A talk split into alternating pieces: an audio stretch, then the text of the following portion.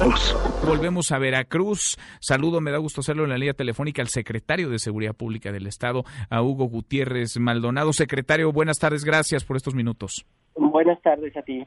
¿Cómo va el trabajo para dar o para tratar de dar con los responsables de esta masacre, la de 13 personas en Minatitlán? Sí, mira, desde las primeras horas la autoridad federal y nosotros por órdenes de el señor gobernador nos instruyó para encabezar el operativo de la búsqueda de localización y detención de estas personas. Vamos avanzados, todavía nos falta.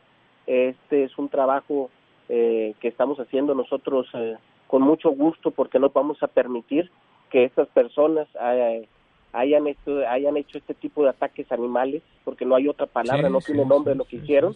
Entonces, estamos eh, dispuestos a dar con estas personas y vamos muy adelantados. Muy adelantados, es decir, tienen...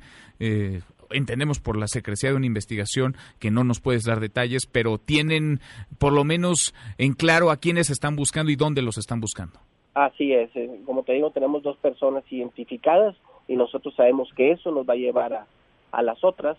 Posteriormente también le estamos pidiendo a la gente de aquí de Veracruz que si ellos tienen alguna información del 911 o directamente aquí en mi oficina vengan y me la den.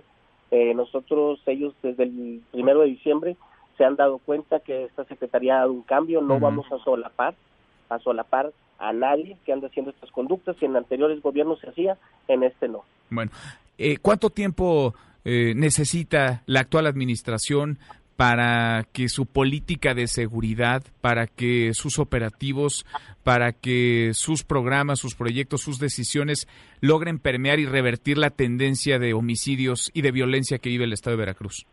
Fíjate que esa esa esa pregunta, eh, sinceramente, no te la puedo contestar porque varían mucho en cuestión de seguridad. Yo llevo 28 años en este en este ambiente y varían muchas circunstancias. Otra de las cosas que yo llevo a esta secretaría y la dejan con muy poquitos elementos, por eso nuestra urgencia porque llegue ya la Guardia Nacional. Mm. ¿Por qué? Porque esta secretaría fue descuidada por muchos años, no se mortificaron por por acreditar y por eh, meter eh, más elementos este, y ahorita estamos sufriendo este tipo de pero quizá por eso los veracruzanos votaron por un partido distinto no por eso eh, Morena ganó quizá con una alta expectativa de que llegue por fin la seguridad y los veracruzanos se preguntarán cuándo va a haber un poco más de paz en el estado día con día las 24 horas luchamos para que sea lo más rápido posible. A nosotros también nos urge dar ese cambio y eh, le digo a la gente de Veracruz que esté segura que ese cambio se está dando. Se está trabajando las 24 horas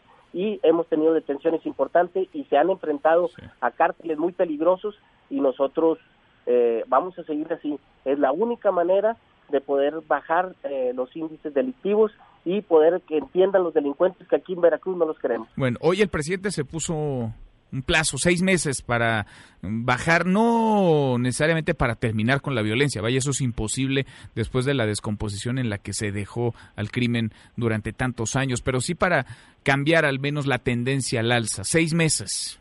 ¿En Veracruz podemos hablar de seis meses también? Así es, podríamos, eh, el, el, eh, el, presidente eh, nos mencionó que dentro de los seis meses pudiera estar ya la, va a estar aquí la Guardia Nacional en diferentes en, diferentes puntos y eso nos va a ayudar mucho para poder... Pero todos están esperando a que llegue la Guardia, la Guardia Nacional. ¿Mande? Están esperando realmente a que llegue la Guardia Nacional.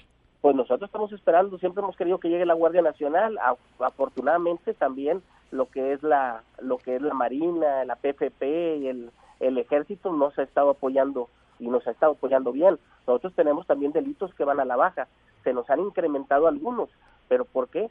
Porque los delitos eran exagerados. Acuérdate, también te voy a decir una cosa, nosotros ya no estamos maquillando, no estamos maquillando las cifras. Si así ese, si duele decir que hay 120 homicidios, lo vamos a decir. Nosotros no vamos ¿Antes se maquillaban las cifras?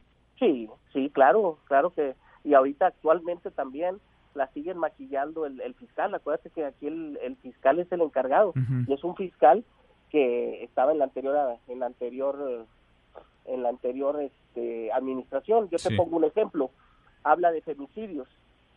En de enero a la fecha, él maneja 60, 80 femicidios.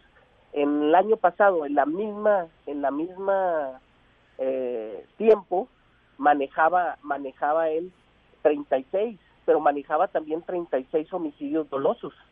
Eh, y aquí no, aquí él lo ha reclasificado.